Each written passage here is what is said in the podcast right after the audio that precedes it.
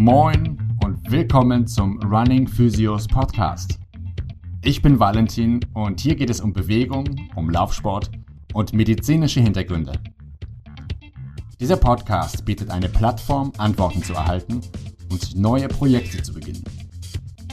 Lasst uns gemeinsam Fragen stellen. Fragen, die uns weiterbringen, Fragen, die uns Mut machen und Fragen, die uns verbinden. Schön euch mit dabei zu haben.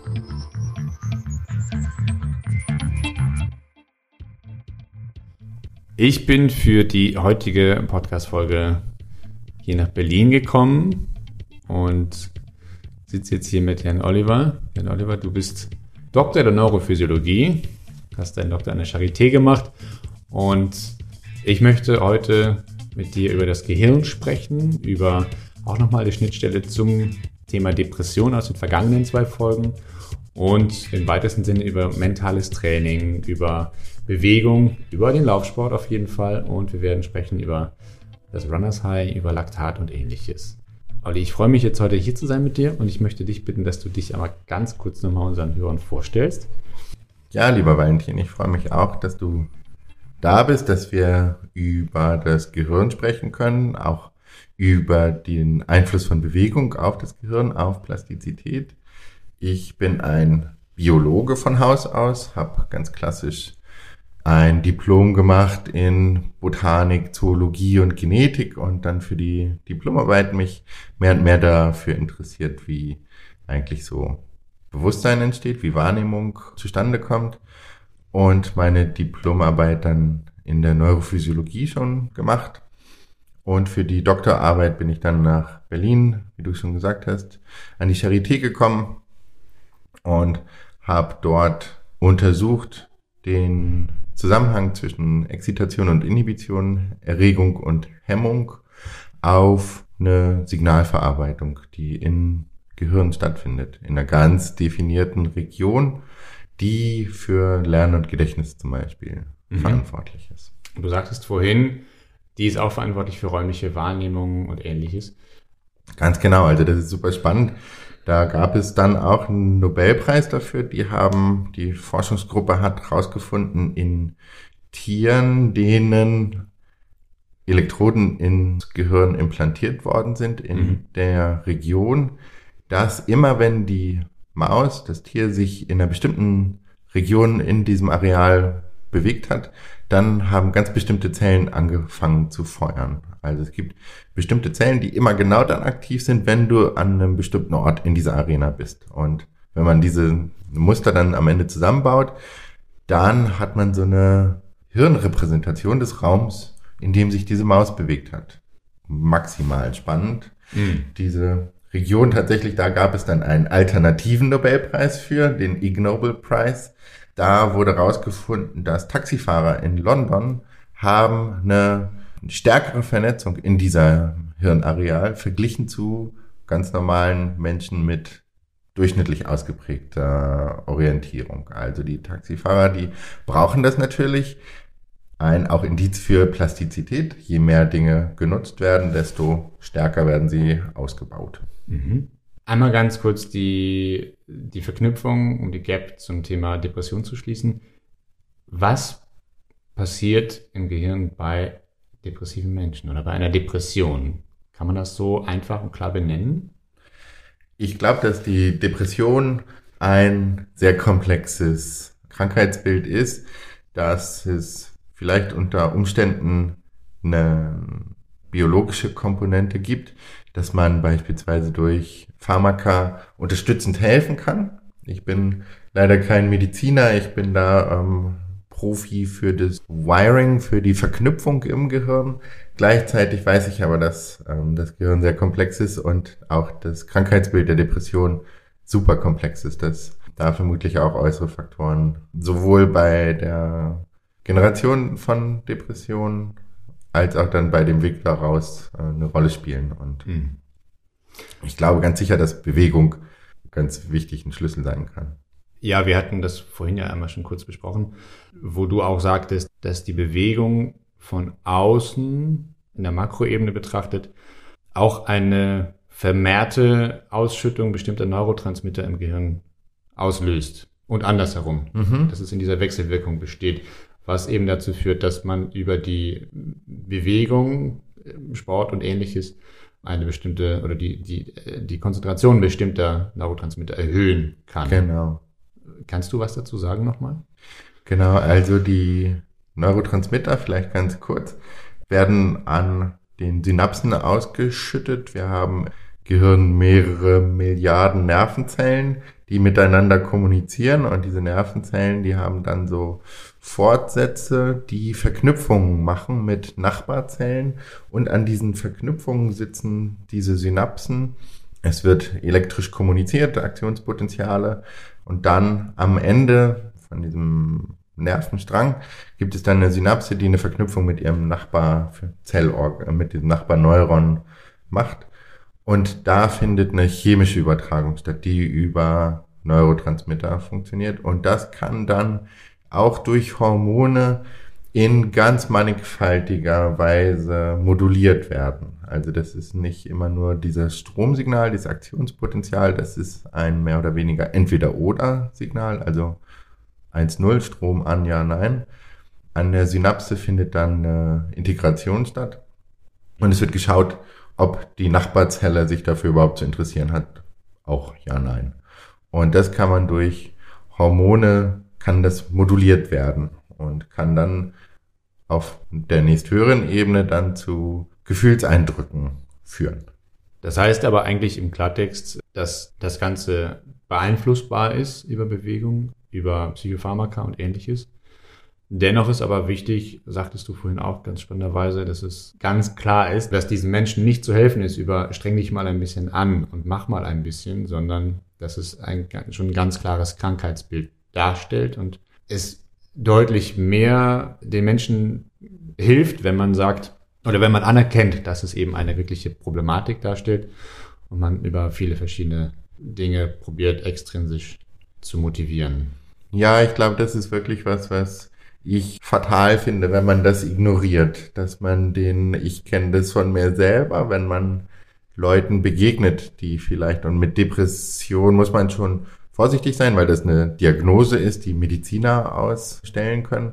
Wenn man mal so eine, so eine gewisse trübe Phase hat oder einen Freund erlebt, der eine trübe Phase hat, ist man dazu geneigt zu sagen, Mensch, geh doch mal raus, mach was, tu was, geh, lauf, mach Sport. Dem würde man natürlich nicht sagen, pfeift dir mal ein Psychopharmakon rein, da ist sicher Laufen, Gehen oder Bewegung ein unterschwelliges Angebot, da rauszukommen, aber ja, eine Depression ist eine manifeste Geschichte. Das muss als Krankheit wahrgenommen werden auch und ich, so wie ich das erlebt habe, hilft es den Menschen auch, dass das von der Umwelt akzeptiert ist. Dass man sagt, okay, ich brauche jetzt meinen Raum, ich komme da schon raus, aber dazu brauche ich mich selbst erstmal und Hilfe von außen.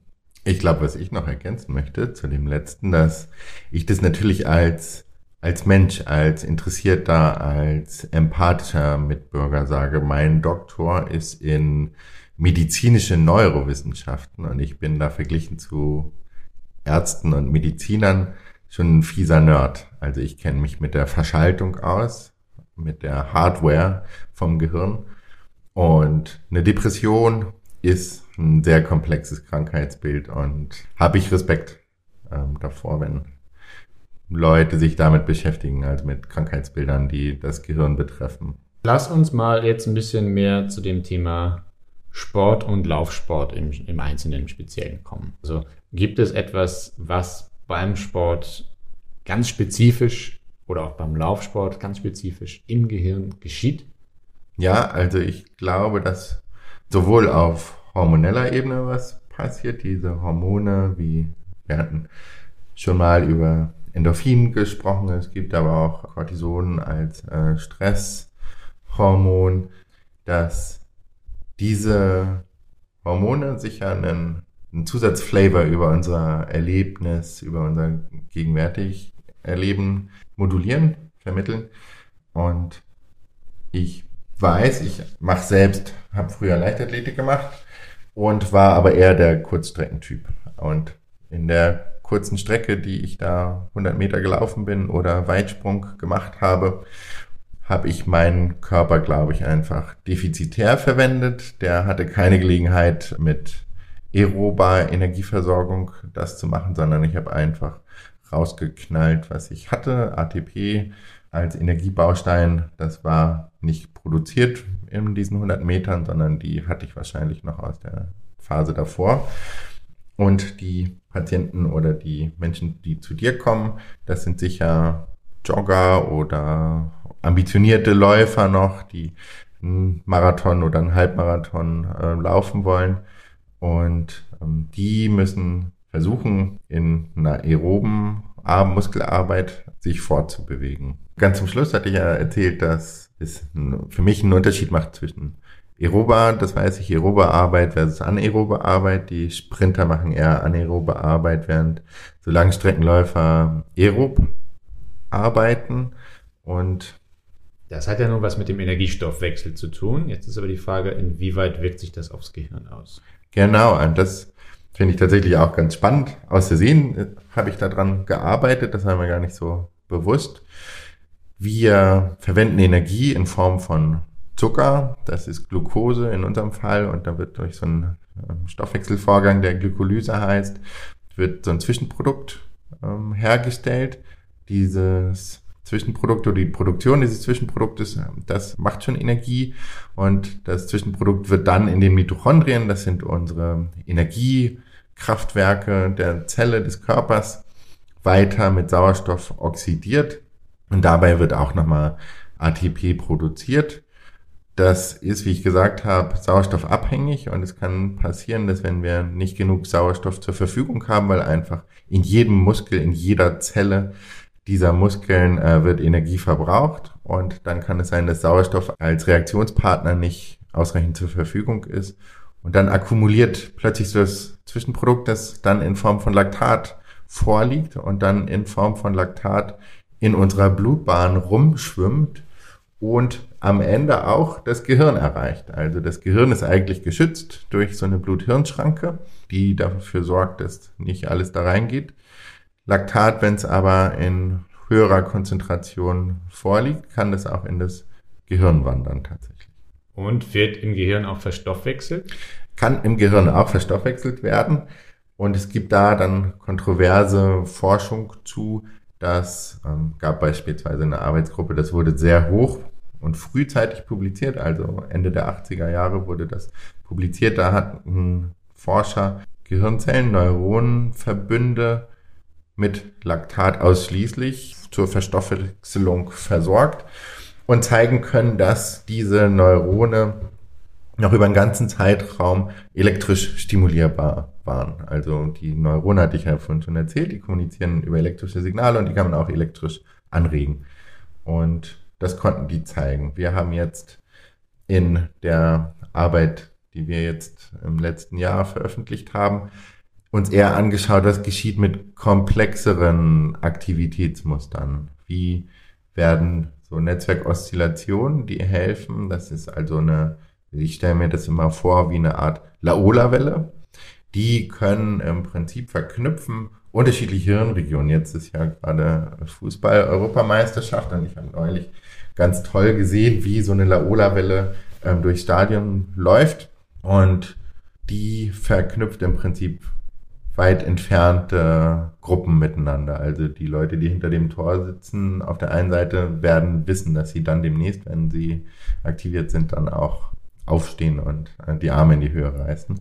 Und so ähnlich funktioniert es auch im Gehirn. Und wir haben tatsächlich gefunden, dass wenn wir die einen bestimmten Aktivitätstyp mit Laktat ausschließlich füttern, dass diese Aktivität in geringerer Form nur messbar ist. Also die, die Stärke dieser Oszillation, die Laola-Welle, läuft eher schleppend, läuft nicht so synchron ab und ist insgesamt auch kleiner. Also man könnte sich das so vorstellen, dass die Leute auf den Stühlen sitzen bleiben und die Arme hochheben. Das ist nicht ganz, das ist immer noch eine Laola-Welle, ist aber nicht so beeindruckend, wenn man dabei auch aufsteht. Meines Wissens nach ist das bekannt unter Runners High. Ist das richtig? Ich glaube schon, dass man das als Runners High bezeichnet. Wie gesagt, wir sind da die Nerds und ihr erlebt das. Also wir können erklären, ich stelle mir das durchaus vor, wenn ich diese reduzierte Laola-Welle habe in meinem Kopf, die normal dafür sorgt, dass bestimmte Hirnareale miteinander verknüpft werden. Und die fällt jetzt klein aus. Meine Gehirnzellen sitzen auf ihren Stühlen und heben nur die Ärmchen, ist es, macht es deutlich was anderes und moduliert mein Erleben. Und wir hatten auch über schizophrene Erlebnisse gesprochen. Das passiert, wenn Erleben nicht mehr richtig zugeordnet wird. Also wenn wir Probleme haben, Handlungen, Stimmen und selbst zuzuschreiben oder einem Gegenüber zuzuschreiben, dann kommt einem das so wie fremd gesteuert vor. Und in diesem Runners High, das ich, weil ich ja nur Kurzstrecke mache, noch nicht erlebt habe, ist es aber sicher so, dass wir mit einer reduzierten Energieversorgung konfrontiert sind. Entweder weil Sauerstoff fehlt oder weil Laktat zu viel da ist, dass diese Laola-Welle nicht mehr richtig laufen kann. Und dadurch kommt es zu Einschränkungen in der Verknüpfung von Hirnarealen und eventuell auch in der so einer Art gedämpften Wahrnehmung und dass man wie unter vielleicht wie unter Droge, also unter mancher Droge, wo die Verknüpfung auch nicht mehr so gewährleistet ist und man dann ein moduliertes Wahrnehmen hat. Sprich, im Grunde ist es tatsächlich wie ein High-Zustand, weil eben diese Verknüpfung nicht mehr so optimal funktioniert. Wie Definitiv. Wir, wie wir es eben auch aufgrund von anderen synthetischen Drogen oder sonstigen Drogen tatsächlich auch teilweise bewusst erzielen wollen. Also nicht wir jetzt, aber genau. viele Menschen. Ja. Also das LSD als Doors of Perception Mhm. Oder der Öffner dieser Doors of Perception ist da sicher sehr hochpotent und mhm. aber glaube ich auch nicht immer klar, was dabei rauskommt. Ich ja. denke, man kann das als Läufer, wenn man denn durchhält, ich bin, das würde mich interessieren, ab wann man das denn erlebt, ab wann äh, das im Schnitt passiert. Aber das ist sehr, sehr individuell. Du hast es schon eigentlich gesagt, es wird einem Kurzstreckenläufer in der Regel nicht passieren, weil der eben nicht in diesen aeroben Stoffwechsel reinkommt. Die Erfahrung zeigt, je trainierter jemand ist, desto später kommt dieses Runners High und viele Profis davon berichten, dass sie es immer seltener haben. Denn es ist ja eben mit auch ein erklärtes Ziel, die Laktatschwelle nach hinten zu verschieben, um die Leistungsfähigkeit auf Dauer zu erhöhen. Ganz genau. Also das denke ich ist auch gerade super spannend für mich, wenn plötzlich meine Forschung wechselwirkt oder sich also makroskopisch erklären lässt, dass man am Ende die trainierten Läufer, die haben eine andere Blutzusammensetzung, die haben ihre Sauerstoffversorgung erhöht und dadurch sinkt eben auch die Wahrscheinlichkeit, dass Laktat über eine bestimmte Schwelle steigt und dann diese diese Wirkung vermittelt, von der ich eben sprach, diese reduzierte Laola-Welle im Gehirn. Ja, also das ist ja im Grunde eins der Ziele, diese Anpassungsfähigkeit an diese extreme Belastung zu trainieren und äh, auch zu verbessern. Es ist allerdings so, dass sich ab einer gewissen Anstrengung es nicht vermeiden lässt, dass wir, dass wir extrem viel Laktat produzieren. Mhm. Weil wir die Regeneration im Gegensatz dazu nicht über dieses Maß, wie wir eine Leistungsfähigkeit trainieren können, auch trainieren können. Regeneration ist relativ limitiert, ist an bestimmte Zeiten geknüpft, an bestimmte Prozesse, physiologische Prozesse im Körper geknüpft und auch von extrinsischen oder, oder Außenfaktoren abhängig, wie Nahrung und ähnliches. Deswegen lässt sich es nicht vermeiden, dass wir irgendwann in einen Laktatüberschuss kommen. Die Frage ist nur, inwieweit der Läufer, Läuferin, die Person, die dort gerade sich extrem belastet, in der Lage, diesen Überschuss gut zu kompensieren, sage ich mal. Oder wann machen erst die Muskeln dicht, wie man so schön sagt. Man sagt ja oft, die Muskulatur übersäuert. Mhm. Ehrlicherweise muss ich dazu sagen, ich habe vor einiger Zeit eine Studie dazu gelesen, die, die wiederum ergeben hat, dass man jetzt nicht mehr sicher ist, ob Laktat dafür wirklich verantwortlich ist und ob es dann der Übeltäter ist dafür. Ich muss das allerdings in große Klammern setzen oder in große Anführungszeichen, denn daran wird noch geforscht.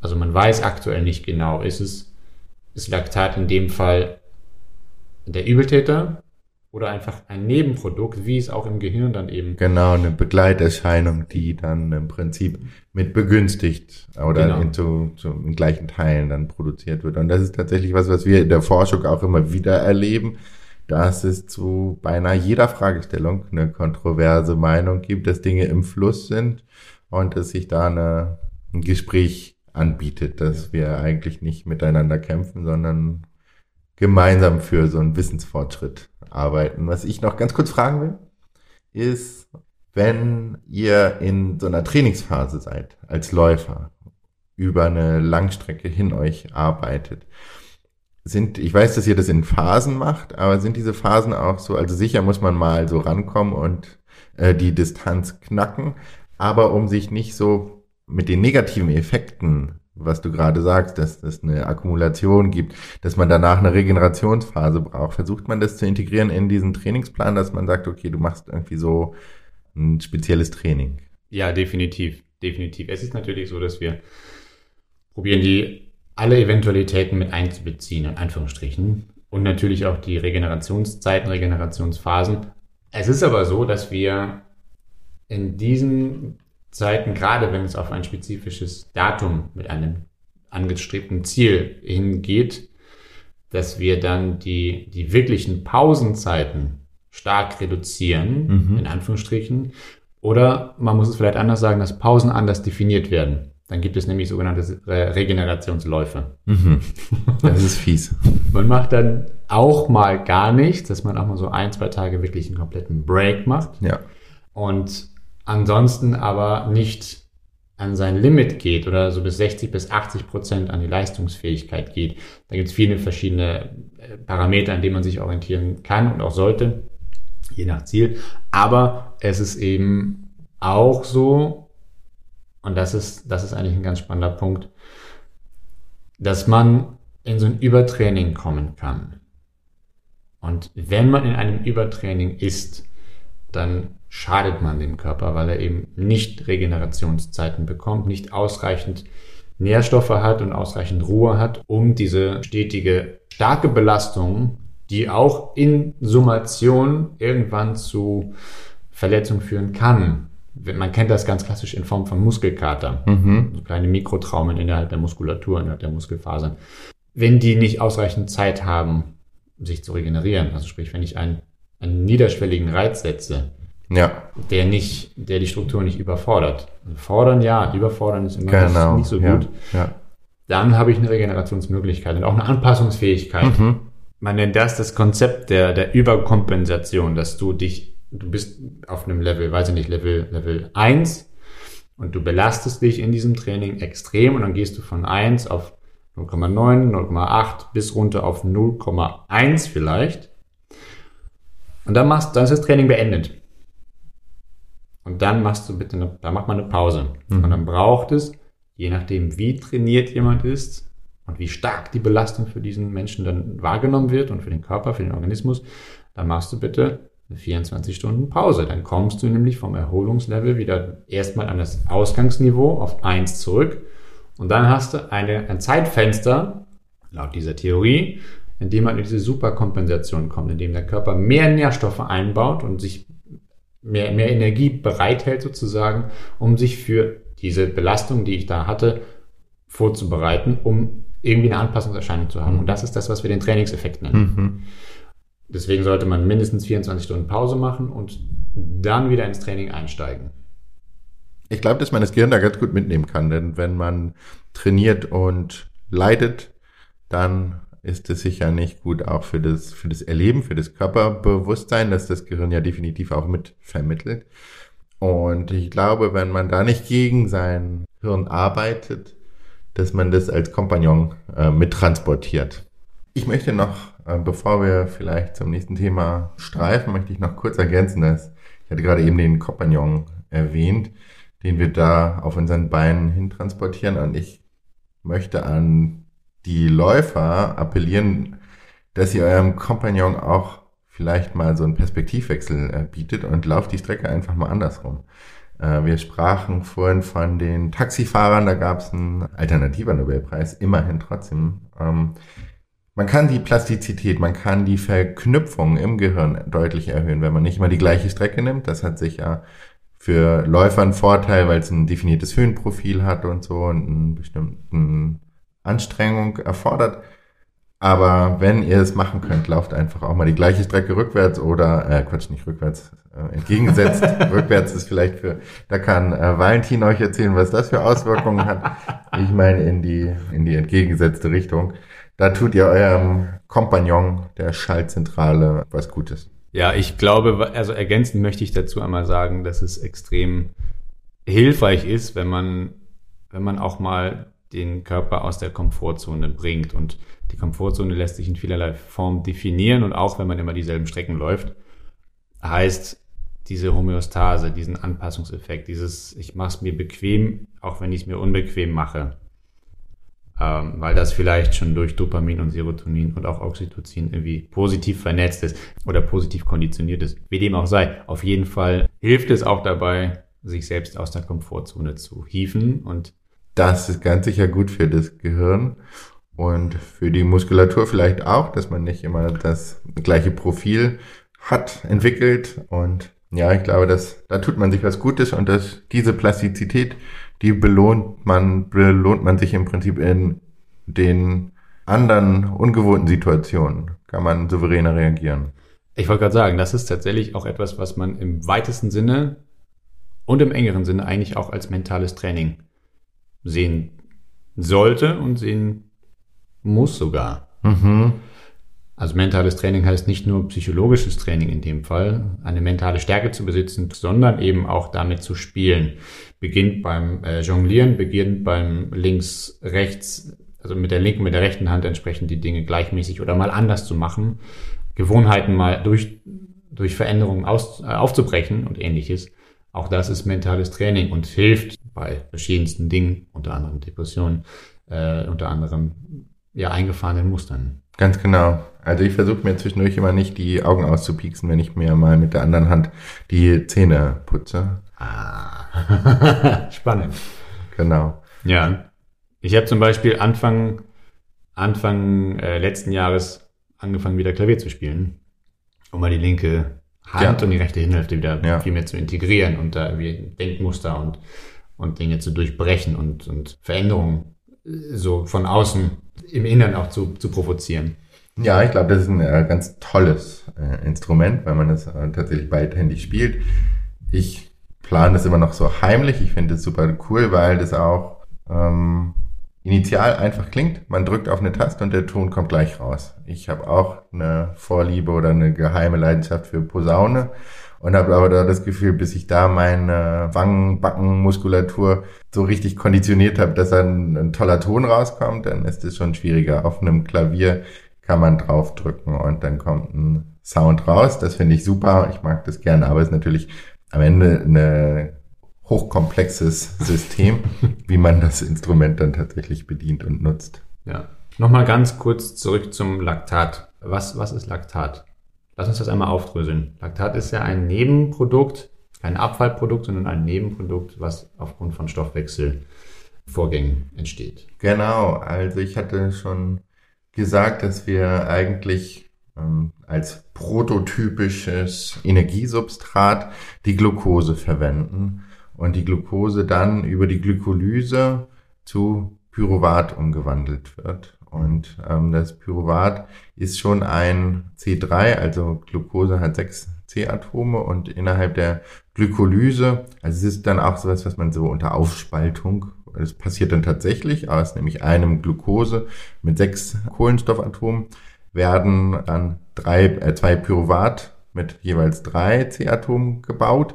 Dabei entsteht schon eine geringe Menge an ATP, aber es entstehen auch so Reduktionsäquivalente nennt man die, die äh, für bestimmte chemische Reaktionen äh, wichtig sind und da auch eine, eine Wirkung entfalten. Und mit diesem Pyruvat, das kann dann direkt in die Mitochondrien reinwandern und je nach Leistungsfähigkeit dieser Mitochondrien kann, also es kann nur in Form von Pyruvat rein, aber man kann auch, und dazu sind dann so chemische Reaktionen fähig, da bastelt man so ein bisschen rum an diesen 3C-Atomen und hängt irgendwo ein, ein, Proton ran und eine OH-Gruppe irgendwo anders und äh, verknüpft es anders und dann heißt es plötzlich Laktat. Und Laktat kann aber als solches nicht in die Mitochondrien rein. Das muss erst wieder so eine Konfirmationsänderung durchmachen. Das macht das heißt Laktatdehydrogenase. Das kann im Prinzip in beide Richtungen äh, macht es Pyruvat und macht auch Laktat und das macht es konzentrationsabhängig. Und beispielsweise, wenn wir ausreichend Sauerstoff haben, dann sagen die Mitochondrien immer her mit dem Pyruvat, wir nehmen das jetzt.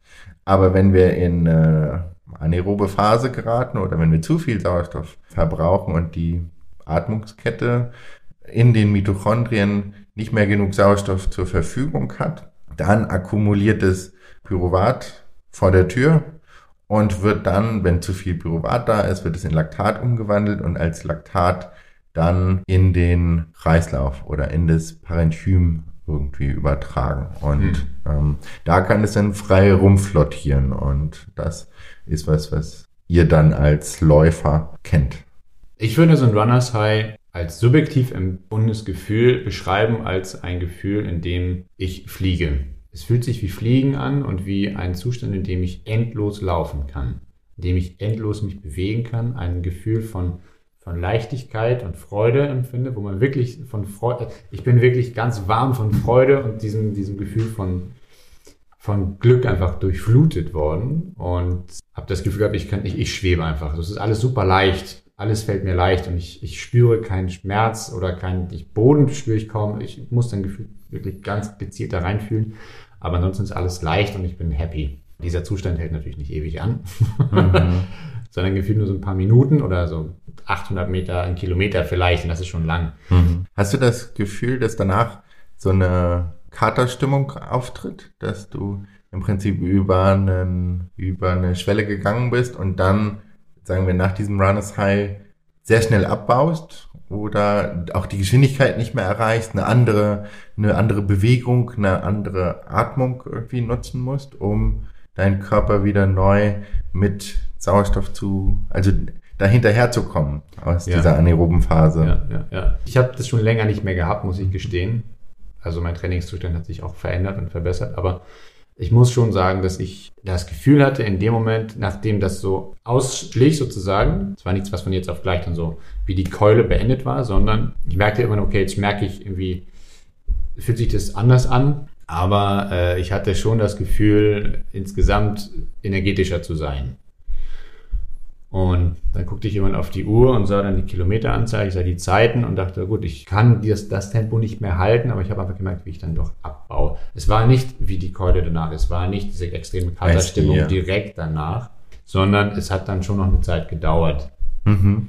Äh, und es reichte immer irgendwie, um, um wieder nach Hause zu kommen, ja. ohne jetzt äh, wirklich kriechen zu müssen. Mhm. Aber es ist halt sehr individuell. Ich kann meine Erfahrungen da noch schildern. Die waren jetzt nicht so dramatisch. Ja. Kann da aber nicht für andere sprechen. Ja. Ja, dann, also natürlich in meinem experimentellen Kontext habe ich ja diese, sagen wir, die Laktatflutung habe ich äh, aufrechterhalten. Und während ich dieses Laktat praktisch zur Verfügung gestellt habe im Organismus, musste das dann erstmal umständlich wieder äh, Pyruvat machen. Und ich hatte ja gesagt, dass aus Glucose schon relativ schnell ohne, ähm, ohne mit Hilfe der Mitochondrien kann schon so ein bisschen Energie gemacht werden. Also da gibt es eine, eine praktisch, wenn man Glucose verwendet, gibt es eine, eine zusätzliche, eine zusätzliche Energiequelle, als wenn man das nur über Laktat macht. Und es gab bei meinen Experimenten, bei den Ergebnissen gab es keine Konsolidierungsphase. Also in der Zeit, in der ich das Laktat gegeben habe, war die Laola-Welle im Sitzen stattgefunden. Arme hoch, ja, aber noch nicht viel mehr passiert. Und erst wenn ich dann wieder auf Glucose umgeschaltet habe, äh, gab es eine Vollpower, ähm. Und gleichzeitig ist das dann natürlich ähm, immer wieder eine, eine Schwäche eventuell auch. Also die Forschung, die ich mache, ist Grundlagenforschung, das hat trotzdem viel Wert. Aber im Körper läuft es dann doch viel komplexer ab. Und was da dann an Kompensationsmechanismen dich im Prinzip vor diesem Runners High oder davon wieder runterbringt, das, das weiß ich nicht. Aber ich kann mir durchaus vorstellen, dass dieser ähm, erhöhte Laktatspiegel da eine, eine Rolle spielt. Ich überlege gerade, ob wir ein Fazit ziehen können. Also was man sagen kann, ist, dass grundsätzlich Bewegung nicht schadet. Also Bewegung ist gut in jeder Geschwindigkeit, dass man rausgeht mit der Natur, mit der Umwelt in Interaktion tritt. Dazu ist Bewegung sehr, sehr gut geeignet, dass du als Running Physio jetzt dich um verstärkt mit Menschen arbeitest, die sich in einer gewissen Geschwindigkeit fortbewegen, dass man die Plastizität erhöhen kann, sein Gehirn schön fit halten kann, wenn man auch mal in eine andere Richtung geht. Ähm, ich denke, das ist ganz, ganz wichtig, dass man das äh, tut und dass man sich auch vielleicht überraschen lassen kann. Also Leute, die trainiert sind, erleben dieses Runners High nicht so stark und kann vielleicht so eine Einstiegsdroge sein, für frisch Trainierende, dass man da so dieses Euphorie-Gefühl bekommt. Das ist schon sehr cool. Jan Oliver, vielen, vielen Dank für dieses sehr informative, sehr gute Gespräch. Ich glaube, der eine oder andere muss jetzt ein bisschen sacken lassen, vielleicht ein zweites oder drittes Mal reinhören. Aber ich bedanke mich ganz, ganz bei dir. Herzlich. Herzlich. Ganz Vielleicht. Ich, ich, ich bedanke mich ganz herzlich bei dir. ähm, für deine Zeit und für deine Mühe und für deine Expertise und dein Know-how hier. Lieber Valentin, vielen Dank auch, dass ich hier ein bisschen was von meiner Arbeit erzählen durfte, ein bisschen was über das Gehirn, Implikationen mit Bewegung, mit dem Laufen, das finde ich tatsächlich super spannend und an die Hörer genau gewendet vielleicht einfach immer in Bewegung bleiben, das ist gut und da haltet ihr auch euer Gehirn fit. Wenn euch diese Folge gefallen hat, dann teilt diese Folge und lasst mir ein Like da. Wenn ihr Fragen habt oder wollt, dass ich auch zu einem eurer Themen mal eine Folge mache, dann schreibt mir gerne auf Instagram, Facebook oder per E-Mail. Die Links dazu findet ihr ganz unten in den Show Notes. So, wir hören uns wie gewohnt in zwei Wochen wieder. Weitere Informationen zur Physiotherapiepraxis Running Physios und diesem Podcast findet ihr auf Instagram, Facebook und unter Running Physios Podcast auf allen gängigen Streaming-Seiten. Bis dahin, bleibt in Bewegung und lasst es euch gut gehen. Euer Running Physio, Valentin.